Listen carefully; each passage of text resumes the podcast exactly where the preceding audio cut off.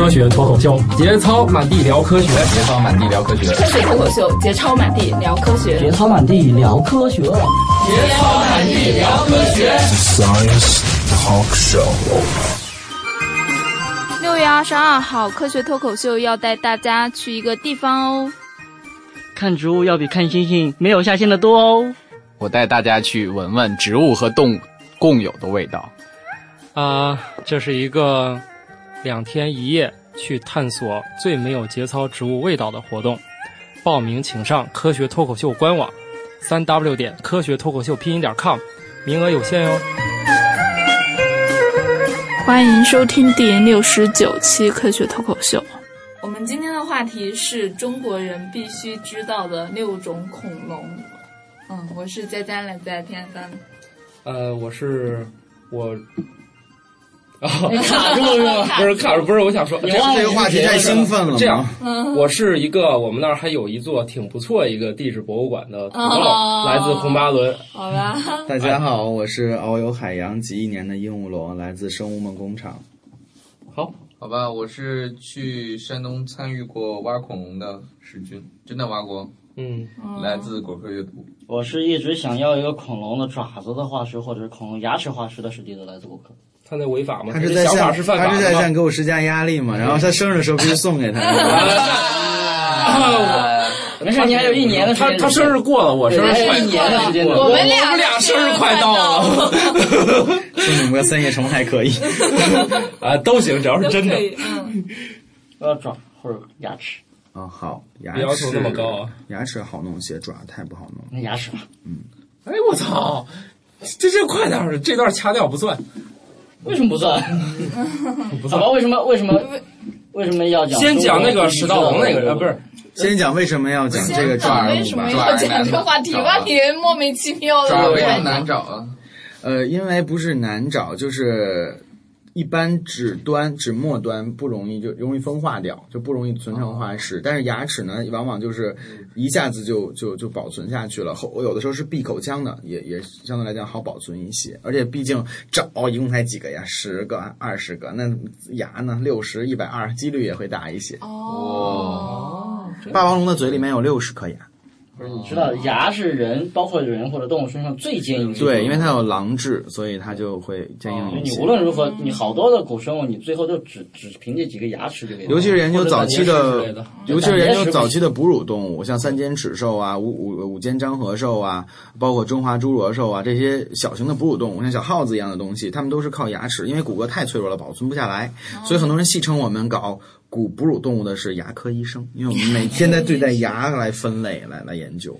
关但你们如果只有牙的话，你也不知道它长啥样呃，但事实上就是只有牙。我们研究早期哺乳动物起源的时候就只有牙齿，所以所有这种也是凭借凭借想象力。然后 几颗牙就 没错，古生物学就是特别多的想象力在。然后所以。呃，你会看到很多牌子上写着什么什么齿兽、三尖齿兽啊、多瘤齿兽啊、尖齿兽啊，都是因为它们因为牙齿的。知道这牙长啥样？所以你们弄个牙就画了一个整个是吗？就太坑爹了！对对对。好像回到恐龙，回到恐龙。呃，这个话题其实很有意思，其实特别想和听众朋友们交流一个问题，也请在座的。朋友们参与，我们一谈到恐龙，你会想到什么种类？很简单，霸王龙、霸王龙，或者那个长脖子龙，那个长长脖子的雷龙，啊，对吧？还有什么龙？背背上长那个大三角龙，剑龙、三角龙。对我儿子三角龙啊，翼龙飞了，翼龙。对，其实我们说了这么多，没有一个是中国的恐龙，在 都是什么动画片里？在我们的，在我们的。脑海当中就是《侏罗纪公园》这部电影对我们的影响最大。最最早最早还有那个变形金刚里边的那个几个对机器，还有恐龙丹佛尔那个动画片。对，我说长脖子什么叫什么马门溪龙？哦，你太棒了！哦，马门，我迷上你了，你是唯一说到一个中国恐龙的人。啊，它不就是长脖子那种？我们长脖子那是一大类，叫犀角类恐龙，有好几百种。你能说到马门溪龙，我特别爱你。那因为我就站那看了一会儿。哦，就是为什么说这个话题呢？因为在我做科普课的时候，问过好多无数个小学生、初中生，他们答的前三类就是霸王龙、三角龙，还有包括翼龙。刚才也有人说，其实翼龙根本就不是恐龙。一会儿我再给大家详细讲。特别可悲，我觉得这是一种文化的侵侵入，就是他他把一些。欧美的恐龙文化植入到我们孩子的脑海中了，所以特别想和大家分享的是中国必须知道的六种恐龙。其实中国恐龙是中国是世界恐龙大国，这是毋庸置疑的。世界？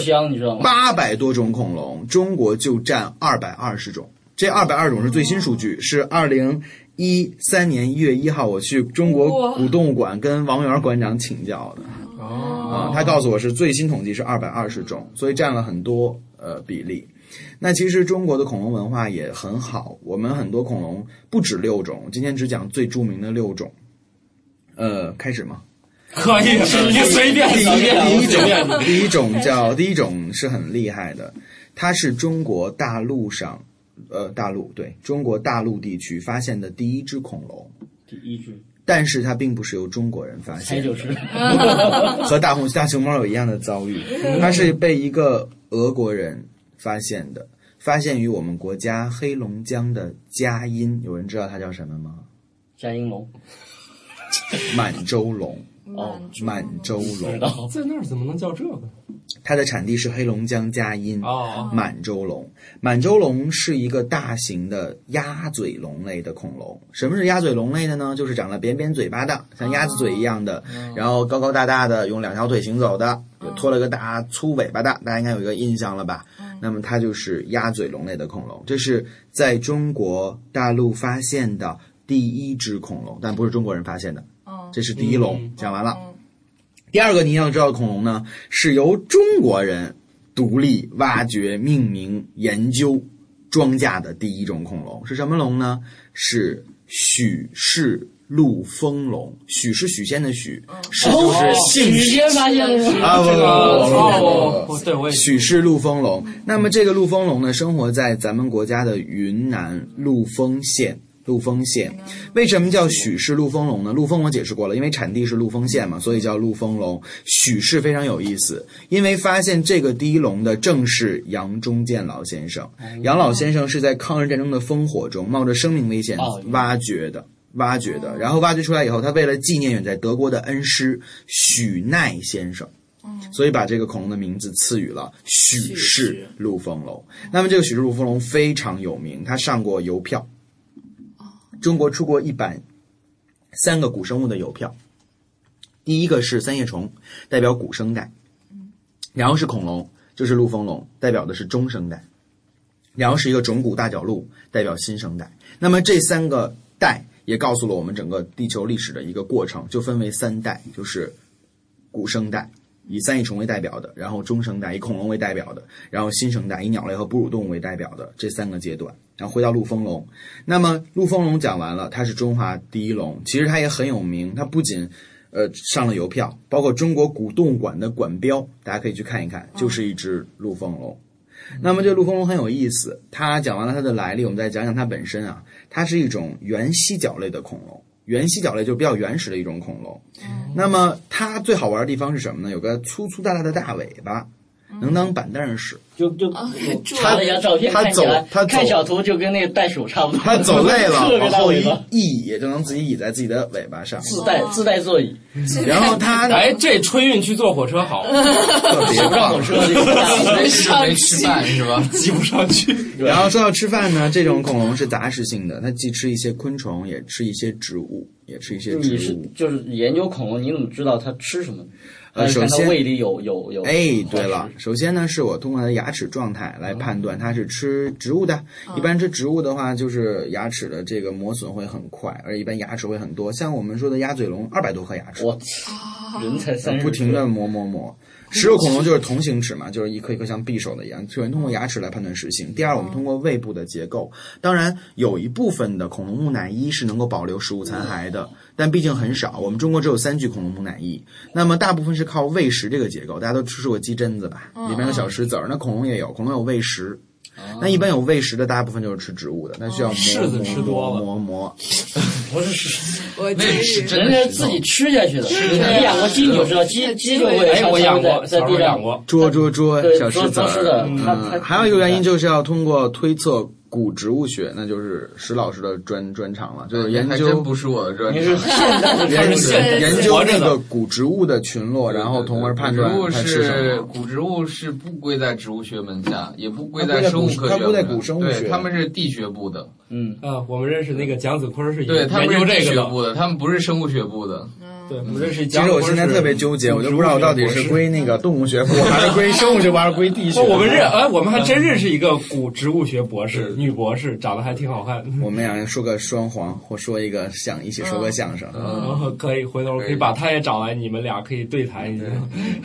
想要讲到的就是第二种吧，陆丰龙。陆丰龙又分两个亚种，呃，一个是许氏陆丰龙，我讲过了，它的标本珍藏于中国古动物馆和北京自然博物馆。第二个亚种是巨型陆丰龙，就是体型比许氏陆丰龙大很多，它珍藏在呃中国地质博物馆三层。然后这个恐龙骨架，刚才我讲过了，一个是看这个钢针，嗯，呃，一个是看点点儿。一般在这个化石上发现有两个小白点儿的，就是真化石；如果没有两个小白点儿的呢，就是石膏泛制的，就代替它的那小白点是什么呀？小白点是在装甲时候标记的，哪个是真的，哪个是假的，我自个儿别弄乱了。原来是这样。装甲的时候要所以他们都已经可以做到以假乱真的程度了，是吧？对对，但是我们尽量在科普的时候不说这个恐龙骨架是假的，我们一般不这么说真和假，因为本身也挖掘就就没挖掘不出来，我们是经过科学的复原比例一块一块做上去的，没有真假的问题，所以不要觉得哦，爸爸我看了一天都是看的石膏恐龙，然后不要失望。但是它里面肯定是有真的部分的嘛。对它就算是石膏的，它这个为什么长成这个样子？对，它的形态。是真的。对对对，嗯，然后讲完了第二种，我们来说第三种，就是刚才土豆说的那个我最喜欢的恐龙。其实我对恐龙喜爱最初就是因为结缘于北京自然博物馆。我小的时候到古爬行展厅就看到了那个大家伙，全长二十六米，他就在站在展厅中央。从此我就觉得，哦，世界上还有这种东西存在。原来我都不知道它是活在地球上的，然后是他引我走进了这个这扇门，就是著名的马门溪龙。马门溪龙是中国人必须知道的一种恐龙，因为它是恐龙的大明星嘛，它是恐龙家族中脖子最长的一种恐龙。我们说以这个景岩马门溪龙为例，它的全长有二十六米，仅脖子就有十三米，占了一半儿。举个好玩的例子说，没有颈椎病，如果景岩马门溪龙早起六点钟吃一个蛋黄派，嗯，大家猜一猜要到几点钟才能到他胃里？第三天，那早就饿死了，它就不存在了。大家猜猜到什么时候？十几几几点吃？六点吃。六点吃。那得九点半哎，不没有，刚到这儿，刚到这儿。啊！啊，中午十二点啊。所以太晚了，了，太晚了，太晚了。科学家推测，经过骨骼的测量推测是四个小时，十点的时候到达胃里。所以这种恐龙它成天都在不停进食的，二十四小时里面有二十二个小时都在吃东西。科学家开玩笑的说说明今，天消化是昨天吃的。它闭着眼睛，然后还在嚼，还在咀嚼，因为它体型太大了。而且大家要知道，爬行动物是不限制性的生长模式，它的骨骼的生长端和我们哺乳动物完全不同。哺乳动物长到一定程度就 OK 定格了，但是爬行动物会不停的生长，所以它的体型会很大。要为了满足生存，就要不停的吃吃吃吃吃。所以最后那些动物都是大死的，是吧？你知道，其实 其实我重死其实吧，自己被自己压死我我能记住我我能记住这个原因，就是因为它大长脖子。还有一件事，它是不是脑袋特别小的那种？嗯，特别好，这个记得哎很，棒。我好像听说有人第二个大脑还还好像他说这种龙可能脑脑子不是特别大，如果两只要打起架来，就是吃饭不能打架，打架不能吃饭，对它很笨，就是一个时间只能干一件事儿三线程。它的整个的颅腔的复原以后的脑的大小是和现在猫脑子一样大小。不你们想想，这么大的恐龙像猫脑子一样大小，就这么大。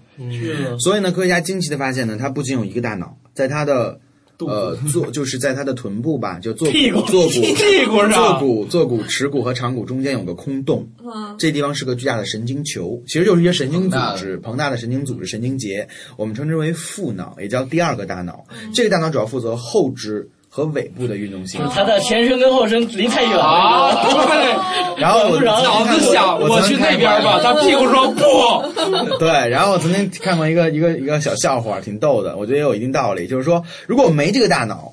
我永川龙，待会儿要讲到，就永川龙吃到我尾巴了，我都没有感觉。我有了这个大脑，然后永川龙刚过来，我就把它扇走了。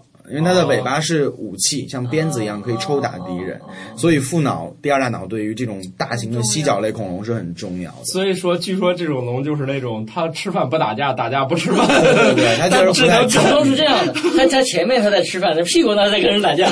对对，我去，文武双全。对对对对，分工分工。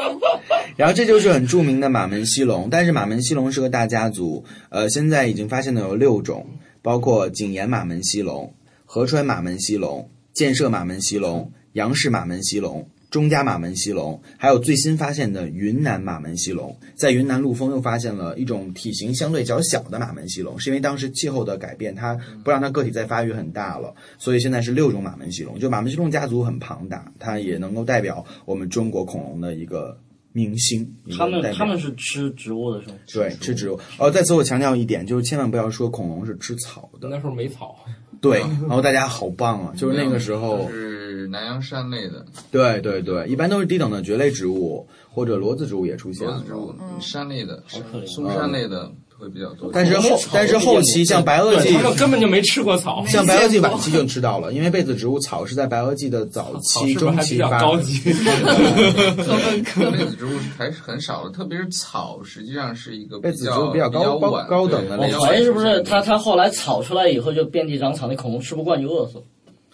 这个哎哎，这我是下一个想起来一件事儿，你能不，能我你能不能让我说呀？我听到了这个，也是在我们那个博物馆里啊吃花毒死的。呃，不是，我听说后来好像是变化以后，他们那个摄入的钙比较多以后，然后那个那个小恐龙破不了壳，对憋死到壳里了。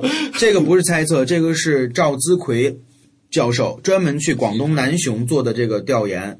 而且是被科学家认可了的，就是到那个时候，恐龙的蛋壳增厚了，小恐龙不能破壳而出，所以造成恐龙灭亡。恐龙灭亡有二百多种学说和猜测，二百多种，一直争论听一下多简单，一直。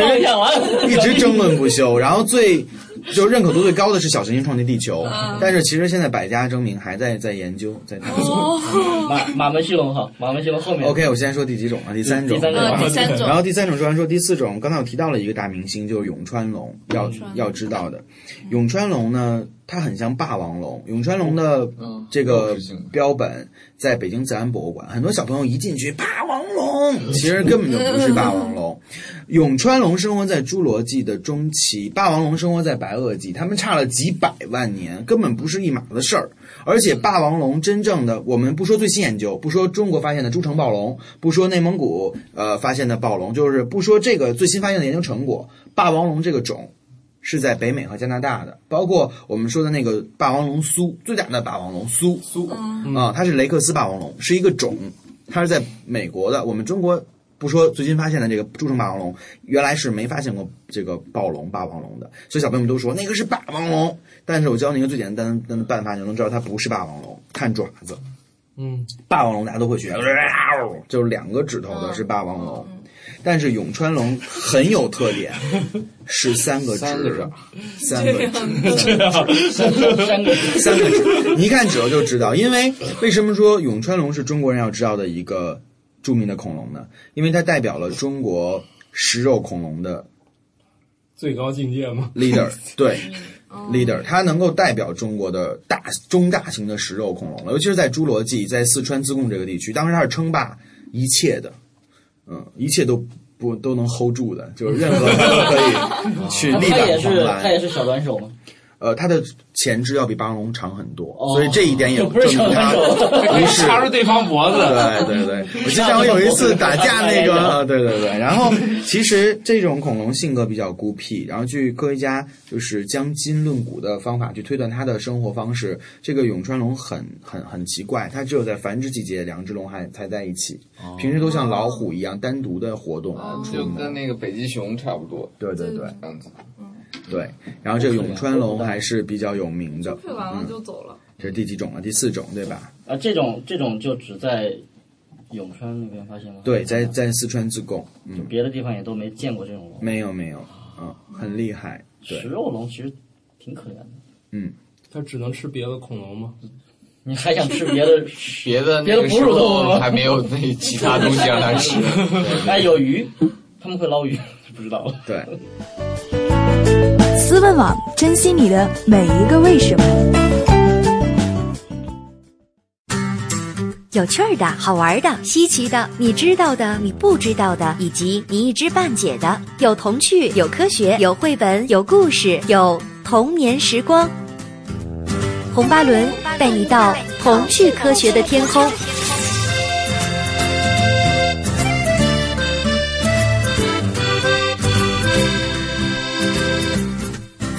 后这个讲完了以后呢，再讲下面一个是第五种了，对吧？嗯，第五种要讲的一个是大明星，它的名字叫中华龙鸟。哦，这块化石的发现呢，就为我们研究鸟类起源提供了重要的一个线索。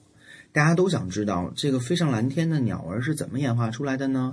很多小朋友告诉我，翼龙，因为翼龙根本就不是恐龙。以后可以慢慢讲到，翼龙和鱼龙都不是恐龙。啊，他说那翼龙不是，那是什么龙呢？那是霸王龙。哎，他还真说对了。我们说这个真正的鸟类起源呢，是起源于一种小型的兽脚类恐龙。那么具体是哪种呢？呃。就是我们不能说定义成哪种，就是它演化不是，是一类。就是我要提到这个明星叫中华龙鸟，这个标本呢发现于辽宁的北票，当时是一个农民，然后抱着一个宝物来到了某博物馆，然后当时呢它有两块，一个我们说阴魔、阳魔、正魔负魔嘛，就是它开对儿开的，他就来，然后结果某博物馆馆长看到这个了，那馆长正好是研究古生物的，当时就眼爆了，然后还故作镇定，什么东西呀？不行不行不行！哎，那虫子还行，因为他当时拿拿了几块来，然后其实他当时已经已经心花怒放，因为他看到了他看到了一个结构。他看到了这个恐龙的头部一直到尾巴尖儿都有一一层短短的原始的毛发，原后来研究发现是原羽，就是恐龙身上的羽毛分九个类型，它属于第二阶段到第三阶段的过程，就是是一种短短的，还没有羽枝，没有羽小钩，只有一个枝枝干的这个类型，原羽很重要，因为大家都知道。羽毛是哪儿的呀？鸟身上的，对吧？那如果恐龙有了羽毛呢？这肯定不同一般，对吧？它肯定不是为了装饰自己，然后做一个百变大咖秀，那肯定不是这个原因。它就是很特别的一个化石嘛，所以当时就用八百块钱拿下了。好贵呀，八百块钱！好我给你一千六好不好？当年八百属于杀猪价了，好便宜。然后当时就混过去了，结果后来没过了多久就发了 Nature。然后轰动全世界。当时就是因为中华龙鸟的发现，开启了中国研究鸟类起源的金钥匙。之后才在辽西地区大量开始研究。然后刚开始周中和院士是做呃鲟鱼研鱼类研究的，后来弃鱼转鸟，然后就变成了中科院的院士，然后就去研究了那个鸟类。所以说他的发现的历史是非常重要的。然后呢，还没讲完，然后那个农民就特别高兴，哎呀哎呀哎呀，然后还有 心里还很美，哎呀我我你看我两块石头对着开，那个就弄了八百，这个我可能还要能再弄个八百。他是拿了一块来。对，但是特别幸，但是特别幸运的是，这个博物馆珍藏的是正模，就什么是正模，就是有骨骼这面，然后印的那个是腹膜嘛，阴膜。结果呢，这个农民就兴高采烈的把这个拿到了南古所，就是我们说 南古北古才知道拿一块南极古生所是吗？呃，北边那个叫中科院古脊椎与古人类动物研究所，主要是研究的是脊椎动物，就从鱼开始的，归北古所研究。南古所呢是中科院南京古生物研究所，他们主要研究低等类群，包括古植物、古孢子，然后呢还有这些无脊椎动物，像澄江动物群呐，就是由南古所研究的，包括还有像我们的最喜欢的小三儿、三叶虫啊，都是南古所研究的比较多。他那个老农民就去了，特别特别的自信，拍那儿一说。你这个必须给我从八百开始起赔我，然后那个南古所人一听嘉玲，我给你五千都可以。然后当时那个人就就疯了，就去管就去管某博物馆要那个正模，结果人家也不承认了，因为已经发了文章嘛。这一切搞生物的都知道，一切都晚了，已经已经发了 发了文章了，已经。我去，等于那个就是模式标本了嘛。后来结果老农民就是含泪回到了回到了辽宁，然后他那个英模后来在呃在南古所，真的在南古是所你阴膜那也很厉害的嘛。嗯，不不一定。对，然后就是很，所以在它是必须家喻户晓的嘛，中华龙鸟。呃，有机会你去中国地质博物馆看那个正模的时候，你真的还会被它的美吸引，深深吸引。它那块化石保存状态非常完好，你近距离观察它，你甚至能看到它每个羽毛、每个毛在动，印记保留的太完整了，就整个的化石的状态是怎。么被他给发现的？呃你没发现农民当地很多人是以这个为推动了好几次科学发展，为主要供于主要，那辽西那边主要以八化石为生，嗯，是这样。啊不过现在他他也是也稍微懂他们也稍微懂，他们其实不懂，对当地的资源破坏很大。但是他们知道那个那个他们知道那个之前哪哪个不值钱？哦，但是现在古生物化石保护条例出台了，他们就不能再肆意的挖了，挖了以后会被蹲监狱的。嗯，对，然后所以说它很有名，这是第五种，对吧可？惜这农民没出名。第五种，然后最后一种呢，你就想半天讲哪个呢？还有很多很特别的，没事，你可以多讲几个。没事，你多讲几个，我我们可以在标题都是随便起的。就是再讲一个吧，就接着这个鸟类起源讲一个故事小盗龙。啊，嗯那这是上了小学语文课课文的一篇文章，《飞上蓝天的恐龙》。这个恐龙化石的发现呢，揭示了鸟是怎么飞的这件事儿，就是鸟是怎么飞上蓝天的，所以叫飞上蓝天的恐龙。那么这块化石呢，也是发现在我们的辽西化石的这个宝藏里宝库当中。故事小盗龙非常有意思，它长了四个翅膀，前肢有两个翅膀，后肢也有两个翅膀，非常非常的厉害。就前面俩翅膀，后面俩翅膀没没没讲。没讲然后 然后他，我这里有个照片。然后呢，这个故事小盗龙它骑在哪儿呢？它这个形，我们都知道，一个生物有这样的一个形态，肯定是为了适应生活的，对吧？结构适应功能嘛。那么它是干嘛使的呢？科学家研究啊研究，终于研究出来了，这和鸟类飞行是有关系的。因为古时候呢，人们就推测，鸟类怎么能飞呢？主要呢有两个理论。那么一个理论呢是奔跑学说，这家伙就是捕食小盗龙，它有四个翅膀。就跑着跑着就飞起来了。有四个翅膀，特别厉害。哦，它是比较小的一种恐龙，嗯，但是很厉害。然后第一个学说呢，叫做这个奔跑学说，就是一个鸟啊猛跑，跑着跑着，后来然后呢飞起然后。蹦蹦蹦，然后扇翅膀就飞起来了。这个是故事小道喽。就和那个什么，就是那个汽车加俩翅膀，嗯 起来了。然后，但是这个一直没有得到化石的证明。然后，直到发现了故事小盗龙，人们就相 人们就 人们就相信了第二种学说，叫树树栖理论，就是这种恐龙是生活在树上的，树上面攀援的，然后轻轻一跃身，通过滑翔学会了飞行。因为我有四个翅膀嘛，就利于滑翔，对吧？所以这个化石证明了，就是实在是是因为这种鸟跑不快是吧？因为它没有腿。我替你说完，它没有腿，双翼机这种，你一定要待会儿看一眼，它真的有腿。双翼。对，然后它就慢慢的通过滑翔飞上了蓝天，所以这块化石是由徐星博士研究的，嗯，然后从此徐星有名。非常是因为他。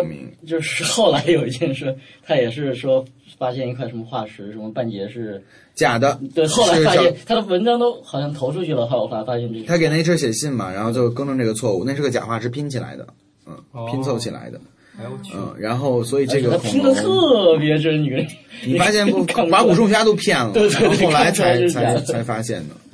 呃，徐星博士特别，我跟他认识关系还好，就是他很了不起，他发现了中国很多新的恐龙种类，而且他原来据说八卦一下是学经济学的，就是后来转的古生物还很也是幸运当年那个经济不太景气是吧？很幸运，嗯，他很有魅力，他他去各国讲学，呃，为人也很好，就是特别特别好的一个老师。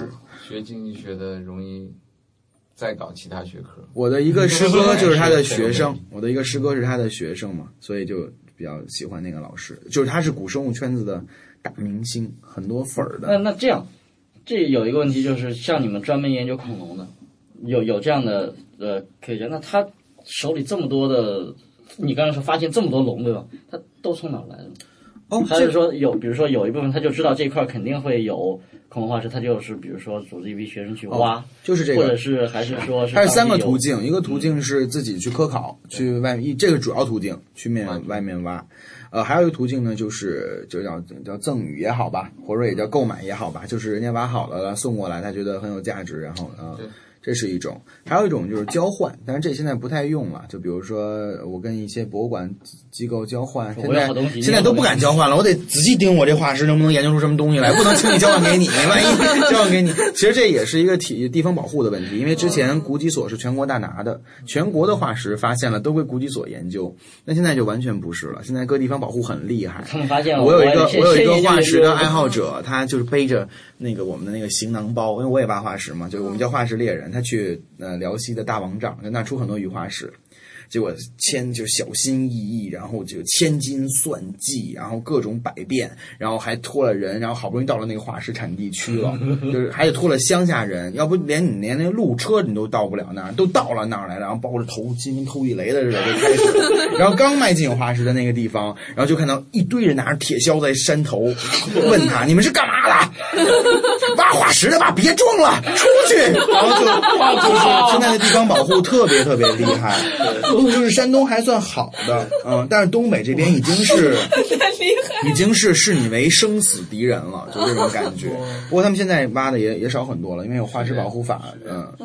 那现在就是说，你刚才说这么多种龙呢，中国比较有名的一些哦，因为我们到哪都恐龙之乡，我们这次去广西那个那个叫什么？对说几个那这那也都是恐龙之乡。我们去一个地不是叫扶绥县，广西扶绥县，那还号称是恐龙之乡。当然了，它出了最体体型最就是体腔最大的犀角类恐龙，他们发现了体腔最大的犀角类恐龙，体腔最大，对。然后我说几个化石产地吧，因为不是说中国是恐龙大国吗？很多地方都有恐龙，对吧？说几个最著名的产地。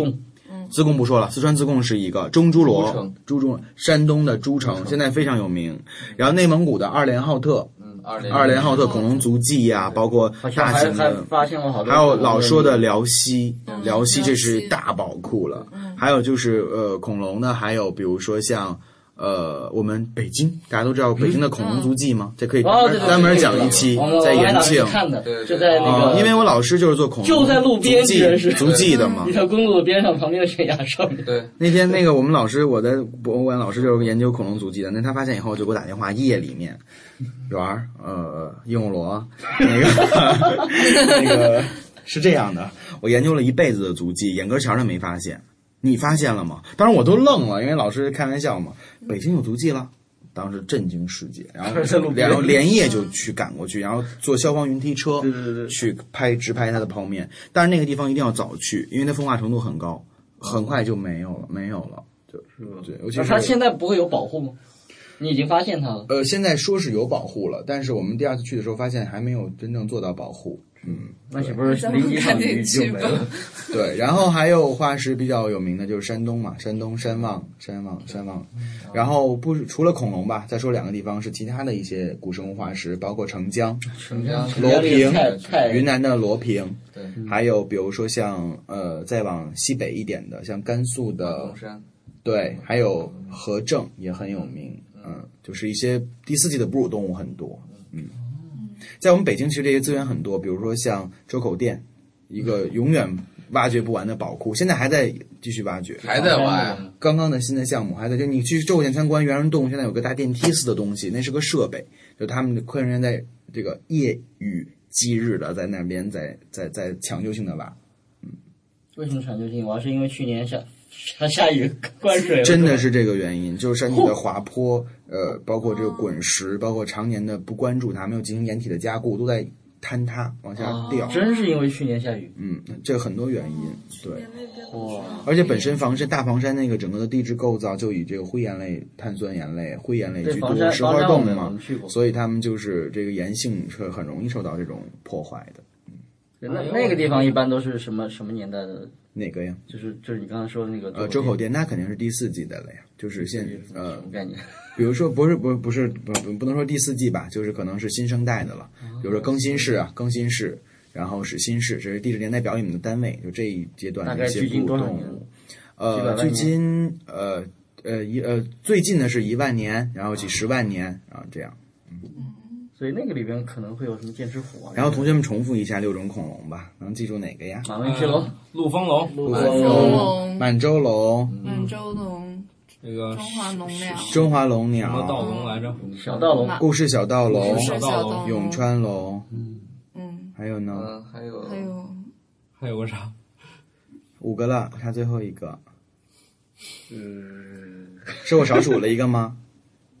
老鼠是我自己少数了一个吗？一个是第一个讲的是满洲龙，满洲龙，然后是陆丰陆龙、马马门溪溪龙龙、永川永龙、中华龙鸟故事小盗龙。故事小盗龙六种对，啊，刚才我们没有说中华龙鸟，那你有说，你说了了。说陆丰龙，没有说那个马文溪。那个我说，OK，一百分可以下课。我去，我操，这个非那常。最后一个问题，为什么恐龙这么流行？这么多古生物，为什么现在一说古生物就搞恐龙？因为侏罗纪公园，我觉得侏罗纪公园之前就恐龙很流行，包括因为因为恐龙，我觉得是恐龙还是宣传的比较多。如果你搞一个很牛逼的寒武纪大爆发的一片子，或者你搞一个苍蝇展览，苍蝇也会比如说很火。现现在那个，不管是 BBC 也好，什么纪录片，就是与与与古兽同行啊，那里面讲了好多。很多哦，你说到这儿，我想给朋友们补充一个，分享一个内容，就是你说的 BBC 的纪录片有三部是你必看的，一部是与恐龙同行啊，这个看过，一个是与古兽同行，就讲第四季哺乳动物的，还有一个叫做与巨兽同行，就是讲寒武纪到恐龙之前的这一段。这三部我们称为古生物科普圣经，就是你一定要看的，你会很享受，然后你会对于整个生命的演化会有一个宏观的感受，然后你就会慢慢走进来去了解他们。嗯哎呦我去！哦，说的就是这个。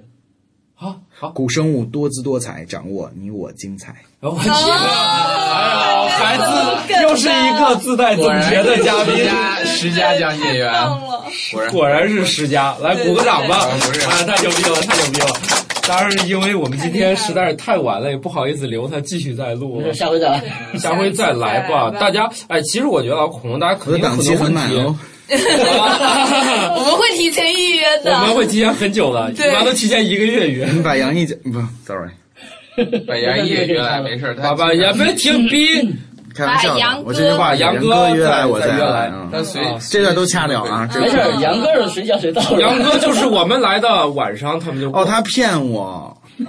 他说：“你知道今儿我带你来什么地方吗？”然后就呜说：“好棒，好棒，好棒！”这儿这然后都不能难得才来一回，你就一定要来因为。我们是，我们是好久好久才才录一回，我们一两一 一两个月他说这来一次些达人你必须认识，他们都是科普的超级达人，你不认识你就会后悔一生的。我说那太没有夸张，没有夸张，真没夸张，没有夸张。后来我一见哥就过朵朵奇葩，我我这个 我这个奇葩还没有开放。那个 你跟我们的路数不太一样，我们这个啊人是官方，我是闷骚奇葩型的。啊，慢慢配合就能激发你的。没事，你相信没有一个那个嘉宾到我们这儿没有被我们拉下下线。我相信马上我就会变成无底线奇葩啊，葩。来我们这儿的没有几个那个啊，仍然纯洁的。仍然纯洁的。哪怕你纯洁如稳妥，也会被带坏的。哎，乐师以前来我们这儿就是讲过那个进化学方面的，嗯，啊，我的他他枕本来边很正经，很正经，我的枕边就放了一本书，叫《我是小纯洁》。啊什么？我枕边就放了一本漫画书，叫《我叫小纯洁》。我去啊，果然是闷骚型。啊！这种书一般都是闷骚看的。请叫我小纯洁。哎，他前段时间在北京哪块书店还做签售呢？去了没有？谁呀？慕容嗷嗷，嗯我买了他的卡通公仔。哇，好吧，所以，所以你赶紧生小孩，生小孩你就可以以给小孩买玩具的旗号给自己买。人现在都可以直接给自己买。我的同事就是这样啊，慢慢你你一结婚就发现很多东西就不能买了，然后你必须等他结婚小孩。还早呢，还得就是然后我可以说是你买的送给我的呀。对呀，哎呀我去，那个啊，好热呀！啊好吧，又我操，又奋斗到夜里一点了。一点了？各位晚安。呃，听人家不一定听不一定见不一定是晚上听。听见你今天这么每天都是中午吃饭的时候听。我经经常是这样的，我们经常好多读读读读者来信的时候，就是有时候睡觉的时候睡觉的时候听，然后听着听着就乐得睡不着。然后夜里我有一次呛到鼻子里了，吃米饭。后来后来我就想跟杨毅说来的，你给我推荐的是什么节目？后来我没没没说。那一期是讲避孕套的。哦，这种经常会发生这种事情。这个我们那儿经常有，本来然后是想以这个催眠的，结果笑醒了。然后一粉丝是这样留言的，他说他妈一天早上问他说：“哎，你们房里昨天晚上发出什么乱七八糟的声响？”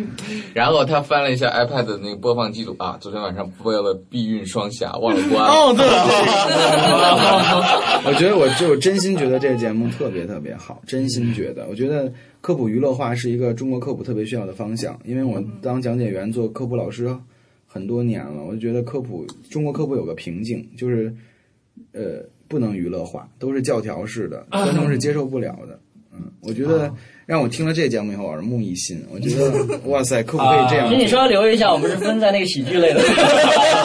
我们是在喜剧部的，为了呃，为了那个让人别人那个更多有可能点击我们，我们不惜放弃。我们是一个科学有科学分类，我们没有放进去，我们把自己都放到喜剧分类。我觉得这样才真的科学，就大家能把你的讲东西耳濡目化的灌在心里。